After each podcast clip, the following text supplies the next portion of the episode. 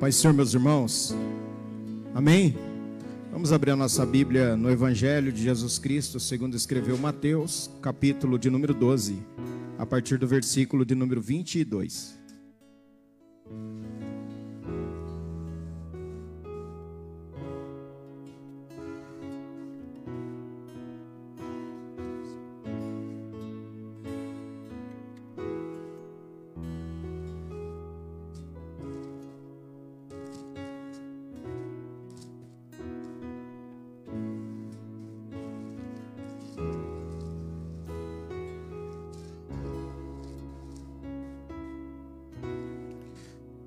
Trouxeram-lhe então um endemoniado cego e mudo, e de tal modo o curou que o cego e mudo falava e via. E toda a multidão se admirava e dizia: Não é este o filho de Davi? Mas os fariseus, ouvindo isso, diziam: Este não expulsa os demônios, senão por Beuzebu, príncipe dos demônios. Jesus, porém, conhecendo seus pensamentos, disse-lhes: Todo reino dividido contra si mesmo é devastado e toda cidade ou casa dividida contra si mesma não subsistirá. E se Satanás expulsa Satanás, está dividido contra si mesmo. Como subsistirá, pois, o seu reino? E se eu expulso os demônios por Beuzebu, por quem os expulsam então os vossos filhos? Portanto, eles mesmos serão os vossos juízes. Mas, se eu expulso os demônios pelo Espírito de Deus, é conseguintemente chegado a vós o reino de Deus. Ou, como pode alguém entrar em casa do homem valente e furtar os seus bens, se primeiro não manietar o valente, saqueando então a sua casa? Quem não é comigo é contra mim, e quem comigo não ajunta, espalha.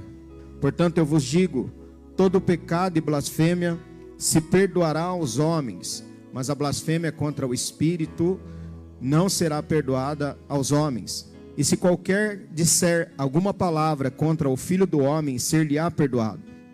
Mas se alguém falar contra o Espírito Santo, não lhe será perdoado, nem neste século, nem no futuro. Pode sentar, meus irmãos.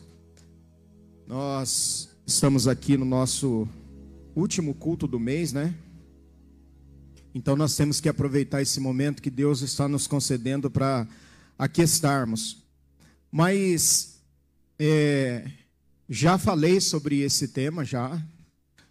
Depois, se você procurar, você vai ver que em junho, junho do ano passado, eu falei na Santa Ceia, no culto da noite. A gente estava fazendo dois cultos, eu falei no culto da noite esse mesmo tema, essa mesma, nessa mesma linha. E eu acredito que agora seja o momento de se falar de novo sobre isso. Eu me lembro, me lembrei de uma frase esses dias que eu li que diz que quando se tem um inimigo em comum, não há necessidade de ser amigo para combatê-lo. Então é o que nós vemos exatamente aqui nesse texto que nós acabamos de fazer a leitura. É, aí me veio alguns pensamentos a respeito disso. Jesus está falando aos seus discípulos a respeito de uma batalha espiritual, de uma luta espiritual que está sendo travada. É, eu posso dizer por mim, cada um diz por si, mas eu estou falando e está sendo transmitido, não tem problema algum quanto a isso. Sou totalmente contra o fechamento de igreja. Eu acho que igreja não tem que, lógico que nós temos que tomar todas as cautelas e todos os cuidados, assim como outros segmentos. Mas nesse momento em que nós estamos vivendo, eu fiz uma, uma breve pesquisa e houve um aumento durante essa pandemia de 17% no número de vendas ou no índice de vendas de antidepressivos e controladores de humores são 96 milhões de unidades vendidas. Um outro dado que a depressão é a doença, segundo a Organização Mundial de Saúde, é a doença mais incapacitante do século. Para vocês terem uma, uma ideia, no Brasil são mais de 12 milhões de pessoas vivendo com a depressão. A Europa, que é tida como a igreja liberal, ou que pratica a teologia liberal que abandonou Jesus dos púlpitos, ou melhor, conversei com alguém que está morando na Itália, ele disse assim que tem igrejas fechadas que são alugadas para pubs que eles falam, eles dizem bares. São bares. E a igreja ela é alugada para se fazer danceteria, para que as pessoas se divirtam, porque os prédios foram abandonados. E na Europa, se contabilizar Portugal e toda a Europa, o número de pessoas que vivem debaixo da depressão e consumindo antidepressivos e controladores de humores é exorbitante. Você fica abismado de ver. Pastor, mas o que que o que, que isso quer dizer para nós aqui? Quer dizer que as pessoas estão contabilizando o problema, sim, das mortes, mais de 260, 270 mil pessoas mortas, mas estamos esquecendo de uma outra, de outras coisas que estão acontecendo. O número de mulheres agredidas, o número de crianças abusadas, o número de casamentos desfeitos pelo divórcio, o número de pessoas que estão vivendo com demência. Há pessoas que estão surtando. Agora, eu fico, minha preocupação é que hoje nós terminamos, vamos cumprir, não é? E nós encerramos as nossas atividades daqui 55 minutos, uma hora. E aí, daqui 15 dias eu não sei, eu não, eu como pastor sinto muito. Eu sinto muito porque eu sei que tem pessoas que não têm força de continuar a vida cristã em casa. Essa é a realidade, é uma dura realidade. Nem todo mundo vai ver a live, nem todo mundo vai nem todos nós conseguiremos manter uma vida disciplinada de oração. Nós não conseguiremos, pela loucura do nosso trabalho, manter uma vida disciplinada de leitura da palavra. E aí, sabe o que, que vem? Eu espero que essa estatística não se cumpra. Mas o que se vem é que o mês que vem, quando os cultos voltarem, muitos não terão forças de voltar. E eu não estou dizendo aqui na de São Lucas eu estou dizendo na igreja como um todo. Porque se com a igreja aberta há pessoas que fazem a escolha de uma festa a um culto, você imagina então com a igreja fechada. Aí sim que a coisa vai, o caldo vai entornar e as pessoas vão entrar de cabeça. Porque daí não tem o compromisso de horário com culto, não tem o compromisso de estar aqui com escola dominical, não tenho compromisso de estar aqui em Santa Sé, só o mês que vem, até o mês que vem dá tempo de fazer um monte de coisa. E aí, só que é o seguinte: a alegria, ela acaba. As festas, elas terminam. Até porque aumentou o número de endividados. As pessoas não têm condições de fazer festa. Elas não têm condições sequer de manter os seus comércios abertos. Então, essa alegria que nós já sabemos que ela é uma alegria passageira e que ela não vai prevalecer, a gente não presta atenção nisso. Nós estamos vivendo, e talvez essa seja uma coisa que a gente precisa falar, ainda que ninguém acredite, mas nós estamos vivendo realmente os últimos dias da igreja. Você não acredita nisso? Nós estamos vivendo tempos que são tempos trabalhosos e nós, às vezes, ou na maioria delas, nos esquecemos de detalhes. Que algumas coisas precisam ser perguntadas. Nós cremos realmente na existência do mundo espiritual? Cremos me mesmo que o diabo é um ser real no sentido de existir? Cremos que ele é o inimigo de Deus? Cremos que ele é o nosso inimigo? Cremos que ele tem o o claro propósito de acabar com a nossa vida, de nos destruir. Irmão, olha, você vê Jesus naquele episódio com aquele menino, quando ele desce do monte, ele encontra ali no pé do monte os discípulos numa, num arrazoado, porque não conseguem expulsar o demônio. E a Bíblia diz que o pai fala assim: olha, esse demônio pega o meu filho, lança ele na água e lança ele no fogo, e tem no fogo e na água, e tem a intenção de destruí-lo. Então, havia consciência na mente, no coração daquele pai, de que Satanás tinha o, o claro propósito de acabar com a vida dele, de destruir a vida do seu filho. Você que está aqui nessa noite, casado, não, jovem, porque o diabo tem um plano para todas as idades. Ele tem um programa especial de destruição para todas as idades, para cada um de nós. Não importa se você tem um ano de, de, de casado, se você tem 50 anos de casado, você pode ter filhos que são maiores de idade, mas ele pode arrumar uma, alguma coisa para destruir a sua vida. Ou nós brincamos com ele. Diz um adágio antigo. Esse negócio me marcou hoje, irmãos. Quem brinca com fogo, quem brinca com fogo, e eu, eu tive um sonho essa noite que eu estava sentado na igreja e alguém estava pregando aqui. E essa, eu estava aqui na primeira cadeira, aqui, eu com a Regiane, E o pregador dizia assim: olha, quem briga com fogo se queima. E dizia para a igreja. E eu acordei com esse, esse negócio batendo na minha cabeça. Porque a realidade do mundo espiritual, ele às vezes a gente não consegue entender. Eu disse para alguém, se a gente conseguisse enxergar esse mundo espiritual e ver a quantidade de batalhas que estão sobre a igreja, sobre nós, nós ficaríamos abismados de ver. Porque esse mundo espiritual é um mundo que precisa ser compreendido. E às vezes nós brincamos com esse fogo, não sabendo que podemos nos queimar. Nós estamos enquadrados, pelo menos em uma das três características de homens: o homem natural, que é o nascimento corporal.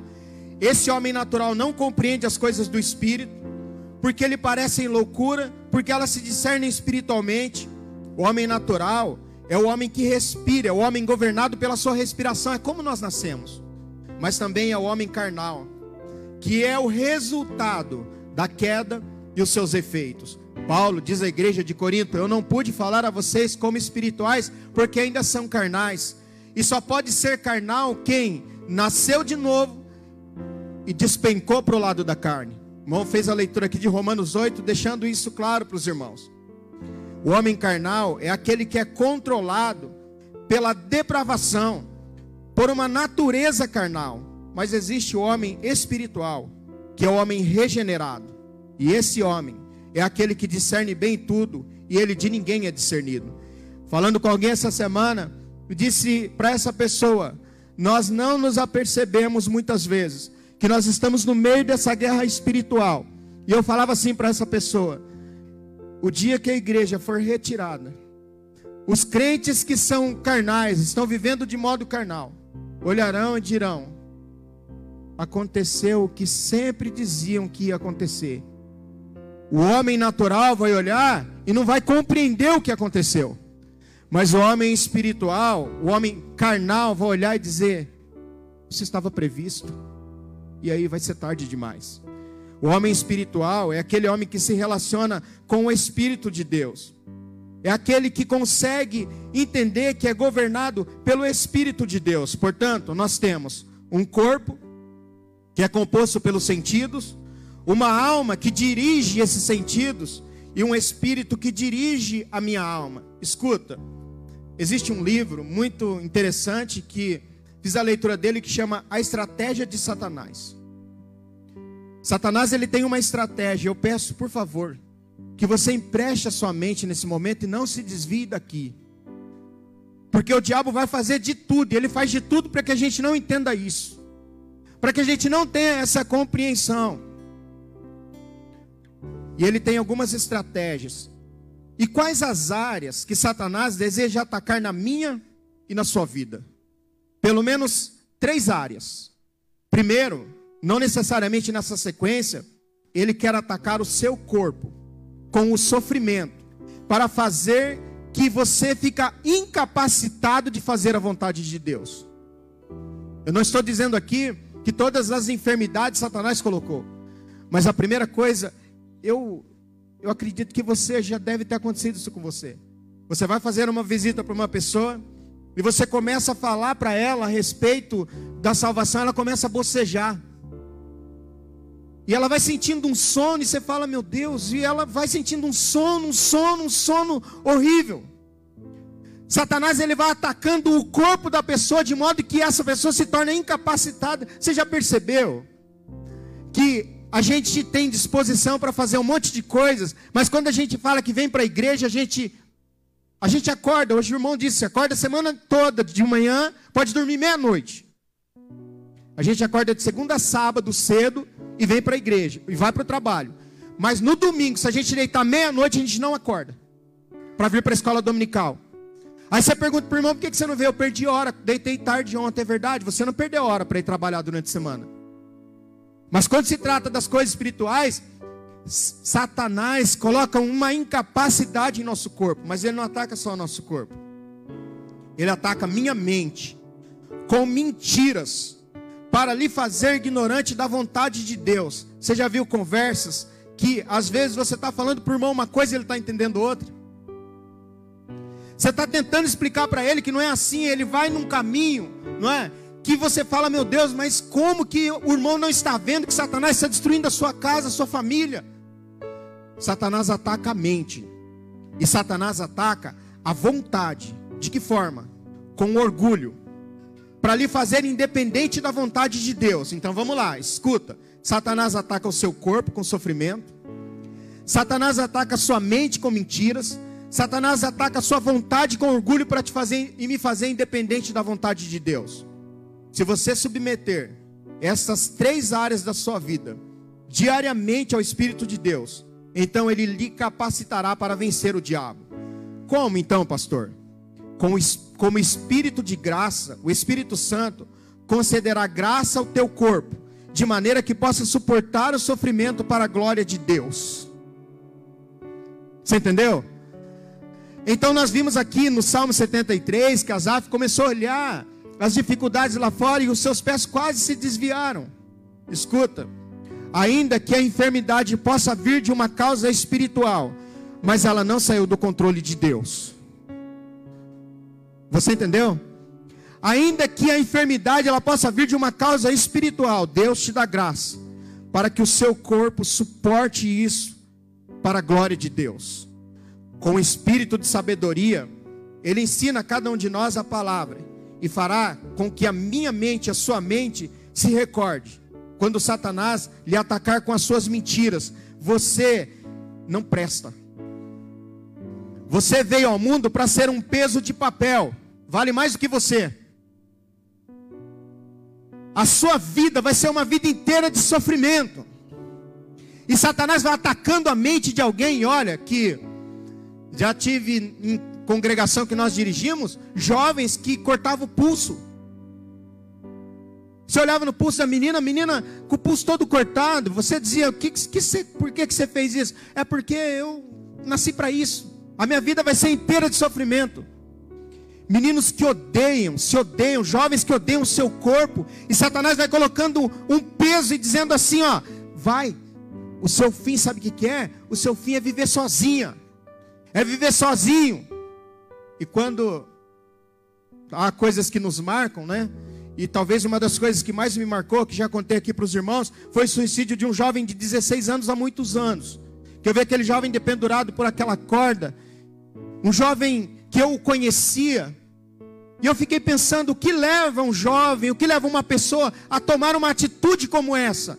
Todos os dias Satanás atacando na mente, dizendo assim: você nasceu para isso, você não presta, você não tem valor, você não tem jeito. O espírito de sabedoria, ele é capaz de mostrar para você e para mim, através da palavra de Deus, que Satanás está mentindo. E com o espírito de poder, ele nos capacitará para dizer não ao orgulho. O objetivo de Satanás na sua mente quando Satanás quis conduzir ao primeiro homem e à primeira mulher ao pecado, começou atacando a mente da mulher. Poderia ter sido a mente do homem. Isso fica claro em 2 Coríntios capítulo 11, versículo de número 3. Mas temo que assim como a serpente enganou a Eva com a sua astúcia, assim também sejam de alguma sorte corrompidos os vossos entendimentos, e se apartem da simplicidade e da pureza que há em Cristo. Por que para Satanás interessa atacar a sua mente? Porque a mente que você tem, escuta, ó, escuta. Porque interessa a Satanás atacar a sua mente? Porque a mente que você tem é a parte da imagem de Deus, mediante a qual ele se comunica com você, lhe revelando a sua vontade. Uma vez que ele enfiou na minha mente, na sua mente, alguma mentira, e aquela mentira, ela vai tomando corpo na minha mente, ou na sua mente. E essa mente, a mente que nos liga à vontade de Deus, Paulo diz aos Romanos, capítulo 12, versículo 1 e 2: olha, não se amoldem a esse mundo, mas compreendam a perfeita vontade de Deus, através da Sua palavra. Então, quando Satanás ele cativa a minha mente, essa mente que faz parte da imagem de Deus, porque todos nós, irmãos, temos, não sei se você vai entender o que eu estou dizendo, mas Eclesiastes diz que Deus colocou a eternidade no coração do homem. Todos nós temos o anseio pela eternidade, crentes e não crentes. que acreditem em Deus ou que não acreditem em Deus. O lado da eternidade, ele nos assusta. Se nós não estivermos com a nossa mente preparada por Deus. Você pode observar que há pessoas que morrem de medo de ir no cemitério. Não estou falando de noite, estou falando de dia mesmo. Há pessoas que morrem de medo de ir num velório. Há pessoas que não querem nem enterrar o seu ente querido. Esses dias eu estava dizendo, conversando com a minha esposa a respeito disso. Tem pessoas que falam assim, ó. Eu não quero ver fulano no caixão. Porque eu prefiro ter lembranças dele ou dela, escuta, vivo. Você sabia que psicologicamente falando o ciclo só se encerra quando enterra e você vê? Porque se você não vê, essa lembrança ela vai te martirizar a vida toda. E você nunca enterra o seu ente querido. O ciclo só se fecha e Deus respeita o luto. Talvez você fale assim, não, mas como? Israel chorava 30, 30 dias o seu morto. Deus respeita o luto. Então o ciclo não é completo e Satanás ataca sua mente, dizendo assim: ó, não, você não pode tocar sua vida, você perdeu. Não tem o que se fazer. Um breve teste me mostra por quem estou dominado ou sou dominado. O que domina a sua mente a maior parte do tempo? Quando estou sozinho, o que sinto vontade de fazer? Quando vejo um filme, quando sou afetado pelas sugestões de adultério num filme ou numa novela, nem se fala, o que pratico com mais assiduidade ou rotineiramente? A resposta, a resposta mostra se sou natural, carnal ou espiritual. É possível que alguém diz assim, pastor, eu acho que eu sou carnal, mas realidade, mas na realidade nem foi regenerado, nem nasceu de novo. Independentemente da crença que possuímos, Há que se concordar que temos um lado material, corpo, e um lado material, espiritual e alma. Essas divisões servem apenas para fins pedagógicos para cada um de nós, para facilitar a nossa compreensão, porque há uma comunicabilidade entre elas. O que afeta um, afeta o outro. Escuta, se a sua vida espiritual não estiver bem, nada está bem. Se você consegue imaginar que a sua vida, alguém fala assim: não, mas eu estou bem, eu não estou indo na igreja, mas eu estou bem. Mentira. A primeira coisa que você deixa de fazer quando não está bem é não vir à igreja. Se a nossa vida espiritual ela estiver danificada, a nossa vida material ela vai estar danificada, a nossa vida emocional vai estar danificada. Porque nós somos seres uno. O que influencia um, influencia o outro. Se não vejamos, Trouxeram-lhe então um demoniado, cego e mudo, conforme nós fizemos a leitura. De tal modo curou que o cego e o mudo falava e via. Ele era cego e mudo, porque o demônio deixou assim. Tanto que quando tal demônio foi mandado embora, ele falou e viu. Cabe deixar bem claro que o diabo não quer que alguém acredite que ele exista. O diabo não vai aparecer e dizer para você assim: estou aqui. Você nunca teve a impressão de alguma coisa dentro da sua casa? Nunca? Você nunca teve a impressão de estar sentado no sofá e de repente alguma, alguma coisa passar no corredor da sua casa? Não, pastor, aqui na minha casa, minha casa é uma casa de crente, não acontece nada. Aqui, aqui não entra. Irmãos, ele é ousado e abusado. Ele coloca pesadelos em nós. Ele quer assustar-nos. Ele quer fazer com que a gente pense que ele não exista. E para isso, um pastor dizia, e quando ele pregava, ele falava que ele usa sapatinho de algodão. E ele entra na. Eu gosto muito da. da para ilustrar isso, a serpente. Como que a serpente entra no Éden? Como que ela consegue de forma sorrateira?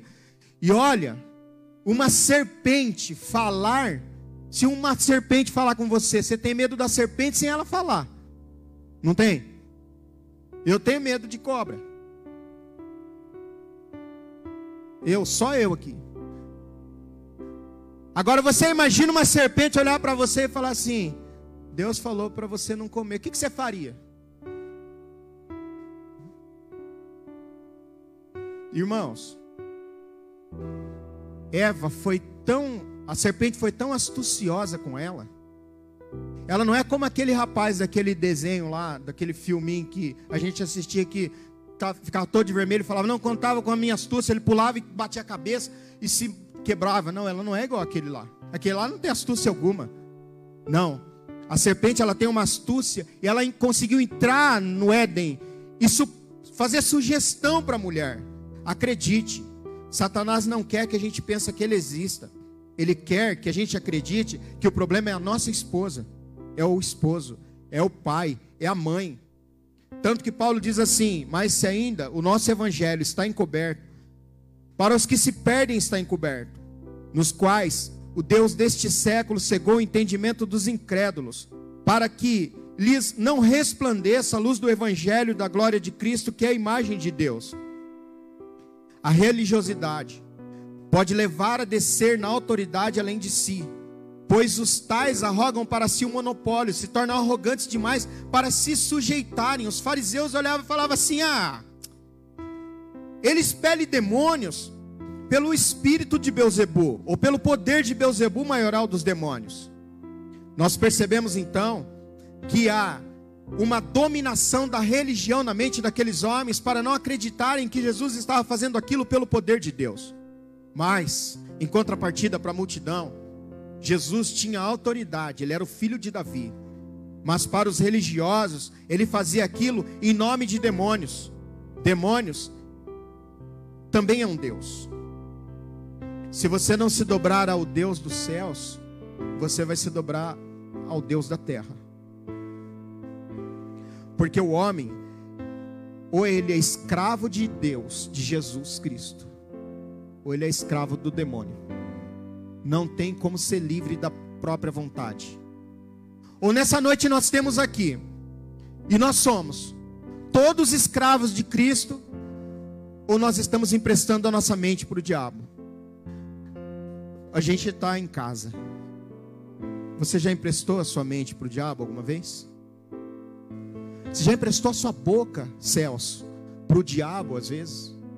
Você já emprestou os seus olhos para Satanás às vezes? Já emprestou as tuas mãos para o diabo? Há pessoas que você fala com ela e você tenta convencê-la do seu erro, mas Satanás cega tantos olhos que ela diz assim: Eu estou certo. E você fala assim: Não, irmão, você está se destruindo. Satanás armou um laço para a tua vida. Jesus é Senhor em todos os reinos: espiritual, natural e carnal. E por que não dizer no reino religioso também? Pois os tais é um poder à parte a serviço do mal. Olha, que reino religioso que é esse? É o reino religioso que olha e diz assim, ó, esse aí está fazendo isso no, pelo poder dos demônios. Jesus, porém, conhecendo-lhe os pensamentos, disse: Todo reino dividido, eu não estou fazendo isso em poder de demônios. Porque todo reino dividido contra si mesmo ficará deserto, e toda cidade ou casa dividida contra si mesma não subsistirá.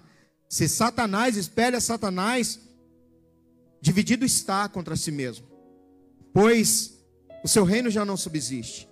E se eu expulso demônios por Beuzebu, por quem os expulsam vossos filhos? Por isso eles mesmos serão os vossos juízes.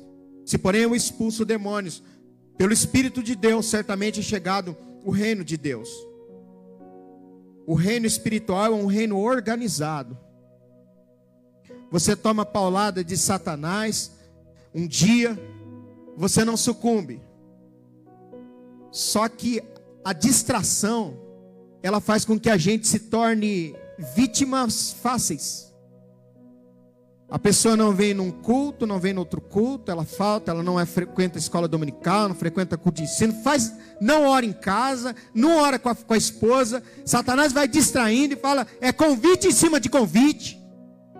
Sabe do teu aniversário para você ir. Domingo tem uma festa para você ir, tem um churrasco para você ir, tem não sei o que para você ir. E a pessoa vai se distanciando, vai se distanciando e vai enfraquecendo. Porque ela não ouve a palavra. E vai enfraquecendo. Chega uma hora que o diabo, ele percebe essa fraqueza, porque ele já aplicou a distração. Você, você já viu pessoas que ela está armada o tempo todo? Cristãos armados o tempo todo? E aí a distração vem, fica fácil, irmãos. Eu não sei, acho que você já viu. Eu já falei sobre isso aqui. Satanás age mais, mais ou menos como aquele marimbondo chamado caçador que mata a aranha. Sabe como que ele mata a aranha? Ele sobrevoa um bem grande assim, ó. Uma vez eu tomei uma picada de, da, daquilo, eu tive que tomar até de pirona para baixar a febre. Ele picou por cima da camiseta, pra vocês terem uma ideia. E ele vai, e ele faz assim, ó, ele sobrevoa onde está a aranha, e ele pica a aranha. E ele sai. Depois, ele volta, vê que ela ficou meio zonza, ele pica de novo, e ele sai. E ele fica sobrevoando e vendo. E ele vai picando e deixando o seu veneno. Chega um momento que a aranha fica tordoada e perdida. Ela está pronta, ela é uma vítima que vai morrer. Escuta, ó. Satanás ele vem e me pica. E eu penso, não, acho que eu estou forte, estou bem. Aí ele vai me isolando. Porque é isso que ele faz com a gente, ó. Eu sei que eu vou pagar um pouco complicado por isso aqui. Porque quando você fala nesse assunto aqui, nós temos dificuldades. E ele vai nos canteando assim, ó. Ele vai colocando você num canto e eu também. Chega um momento e ele separa a gente da, da comunhão com a igreja. Escuta, porque uma das coisas que a gente fica fácil, você já ouviu falar sobre é, a ovelha que ela é morta porque ela se separou do rebanho, o, aqueles filmes que passam, aqueles documentários que passam do, do boi que é morto porque ele ficou longe do rebanho. Conosco é a mesma coisa. Satanás só consegue matar a gente quando ele nos isola. E ele fala para mim assim, Celso, não dá atenção para esse povo, não. Não atende o telefone. Não atende o telefone. Não atende. É a mesma conversinha de sempre, tentando te ajudar e não vai resolver. Sabe de uma coisa? Sai desse grupo. Esse negócio dessa igreja, esse negócio desses crentes, sai. E ele vai nos isolando, e vai nos isolando. Chega um momento que ele fala: agora chegou a minha vez. Quando pensa que não, o irmão está dentro de um bar, bebendo cerveja e detonando a igreja. Vocês sabem que eu não estou falando conversa fiada. Ele chega a um ponto em que aí depois a pessoa começa a colocar, esses tempos eu vendo alguém, a pessoa começa a colocar, é, porque no mundo a gente tem mais amigos do que na igreja, porque no mundo a gente não sei o quê, porque o povo da igreja é tudo cínico, porque é tudo hipócrita. Escuta, Jesus conhece, conheceu os pensamentos daqueles homens, porque eles pensavam, eles arrazoavam dizendo ele está expulsando demônios por invocação de poderes de Satanás. Jesus conhece é entumeses que chama, é pensamento, consideração. O problema dos fariseus e o nosso é pensar que Jesus não conhece o que pensamos. E aqui eu coloquei entre parênteses, maquinamos. Você fala assim, mas eu sou tranquilo com relação a isso. É perigoso aqui. E a gente, nós estamos fazendo uma consideração ou umas construções. Mas é perigoso aqui dentro da igreja, nesse momento, alguém está pecando em pensamento. É perigoso enquanto eu estou pregando aqui, alguém esteja com a cabeça lá longe, pecando. Dentro da sua mente dizendo assim: não sabe o que está falando não acredito em nada disso. Para mim não tem, ah, vou sair daqui do mesmo jeito. E você acredita que há pessoas que saem do mesmo jeito? Que nada mudam? Mas Jesus, eu sempre costumo dizer assim: que se ligasse uma entrada USB aí na sua mente, no seu cérebro e no meu, e colocasse aqui nesse data show, o que será que passaria? O Senhor Jesus deixa claro que a divisão é a causa de perda até para o reino das trevas. Satanás não se divide, não se separa meris ou facções, não se corta em pedaços. Há um demônio para cada momento. Não estou citando o nome de demônios, porque na Bíblia não tem nome. É diabo, é demônio, é Satanás, é Beuzebu. É isso que tem na Bíblia. Mas se você, antes de aceitar a Jesus, frequentou um centro de umbanda, você sabe que lá ele tem o nome e especialidade. Cada um com uma função para atacar determinada área da vida do homem e da mulher. Eles são altamente organizados. E não adianta, irmãos. Você passa tempos e tempos na igreja. E você não pode se acostumar com essa luta achando que ela não existe. Porque hoje você tem 16, 17 anos. Se esse demônio ele vem, você pode observar que há gerações atacadas por demônios. Há famílias que vêm sendo atacadas por demônios. Olha, Faz uma avaliação de suicídios em famílias. Faz um levantamento. Faz um levantamento. Depois você me fala. Faz um levantamento no, no número de adultérios entre famílias. Porque o cara que adulterou, ele prejudica a próxima geração, que prejudica a próxima geração. Irmãos, escuta. Tiago diz assim: Quem dentre vós é sábio e entendido, Mostre pelo seu bom trato suas obras de mansidão e sabedoria. Mas se você estende amarga inveja, sentimento faccioso em vosso coração, não vos glorieis nem mintais contra a verdade. Essa não é a sabedoria que vem do alto. Ó, oh, o que, que tem aí no teu coração? Tem inveja? Tem sentimento faccioso? Ah, pastor, eu só me dou bem com esse, com esse, com esse. Não, com esse eu não gosto de andar. Não, eu só ajudo fulano. Esse aí eu não estou nem aí. Irmãos, a gente está vivendo uma época que se você falar alguma coisa colocando a sua posição, você é detonado. Você não pode pensar, você já observou? Você não pode mais pensar. Porque se você pensar, pronto. Nós estamos vivendo um momento de divisão no nosso mundo em que se você tiver um pensamento de, diferente de outras pessoas, pronto, você já é odiado já é suficiente para te mandarem para o inferno. E manda para o inferno mesmo. Crente, cheio do Espírito Santo, que fala em língua estranha, toma Santa Sé, mas manda o outro para o inferno no Facebook, ou na internet, ou na não sei na onde, ou pessoalmente até. Nós estamos vivendo um momento em que as facções, e Paulo fala, Tiago fala desse sentimento faccioso, que ele é terreno, ele é animal e ele é diabólico. Porque onde há inveja, e espírito faccioso, há perturbação e toda obra perversa. O start de Tiago é: você é sábio, você é entendido. Esse espírito maligno continua em ação. Exatamente. Você já viu pessoas que usurpam sua função? Você já viu pessoas que dão cheque mate? Eu vou colocar o fulano contra a parede, vamos ver o que, que ele vai fazer. Não sejamos ingênuos. Inveja e facção acompanham a mente e o coração dessas pessoas. Essa sabedoria é terrena, ela é animal, ela é diabólica. Um dia o diabo cobra o que é dele. Quem brinca com fogo? Hã?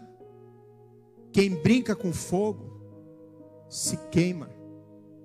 Hoje uma mensagem, amanhã outra mensagem, hoje uma piscadela, amanhã uma volta no quarteirão. Quando pensar que não, há um envolvimento e não tem mais como sair.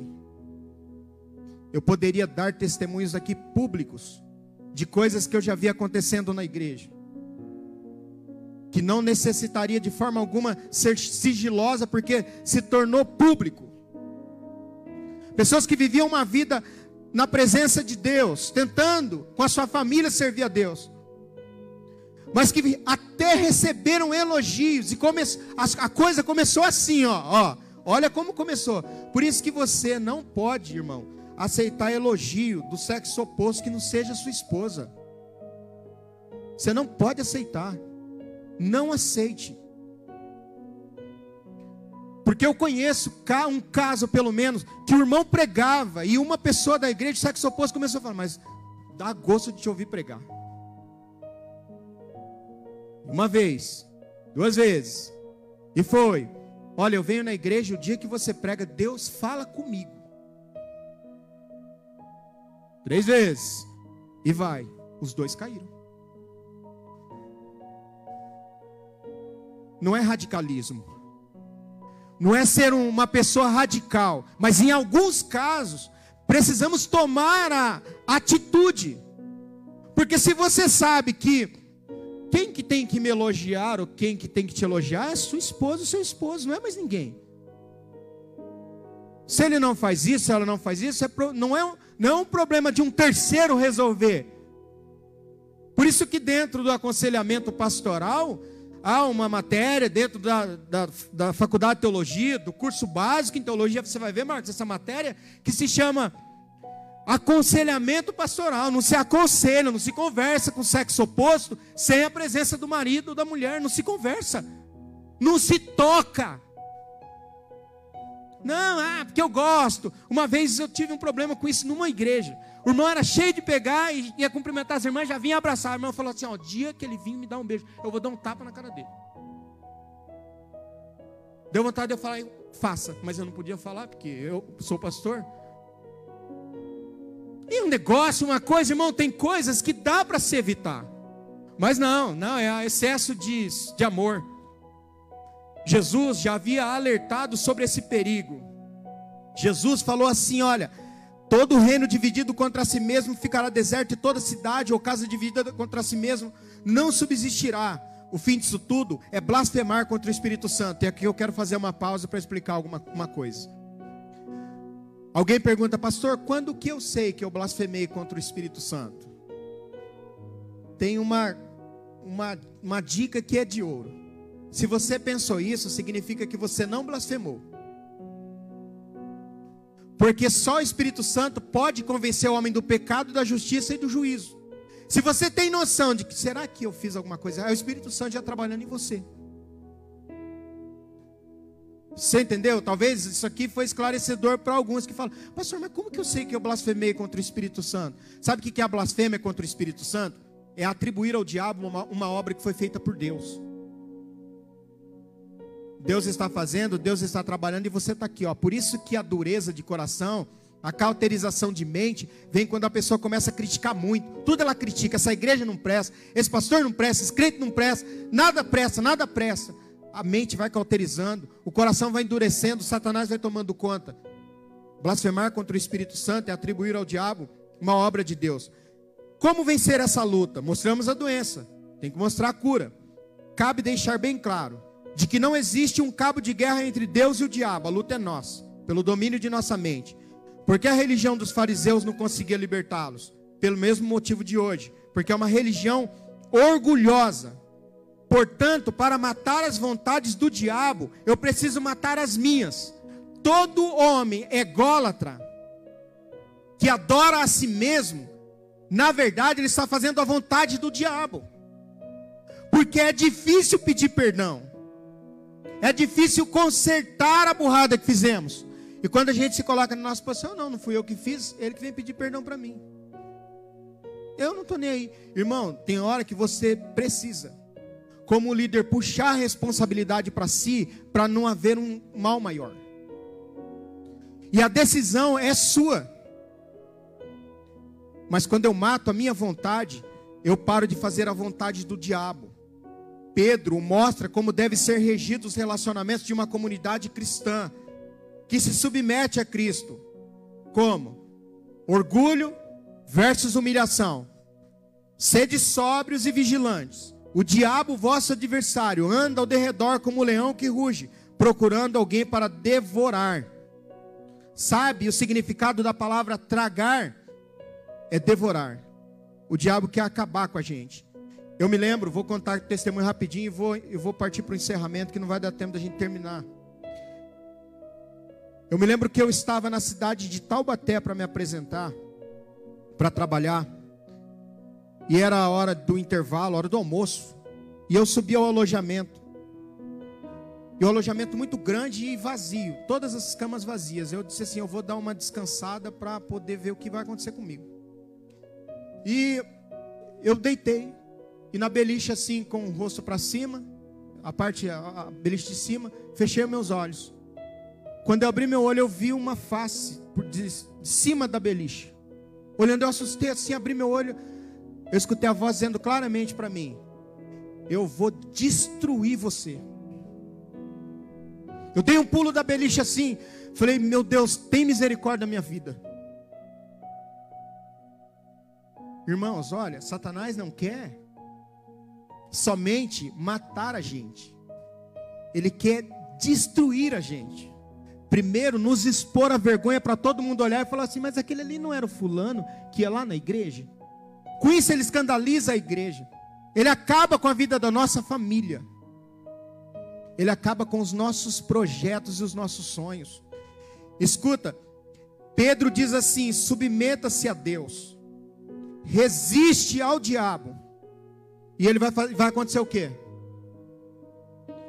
Primeira coisa, submeta-se, escuta, a cura, submeta-se, resista, e ele, olha, escuta, a Bíblia fala para resistir ao diabo.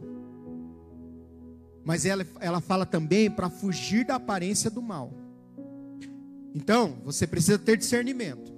Não, não tem problema nenhum eu conversar essa hora aqui da noite, ou nesse lugar sozinho com essa mulher ou com esse homem. Eu resisto ao diabo. Nesses casos, a Bíblia diz assim: foge. Pastor, como que eu sei que isso é aparência do mal? Se alguém te ver conversando com uma pessoa do sexo oposto, 10 horas da noite, sem o seu esposo, sem sua esposa, alguém vai olhar e vai falar assim: eles estão combinando um momento de oração, de oração a sós. Você acha que alguém vai pensar isso? Vai falar assim: sabe quem eu vi? Os mais atirados falar: sabe quem eu vi? A fulana conversando com o ciclano. Para alguém que está fora é a aparência do mal.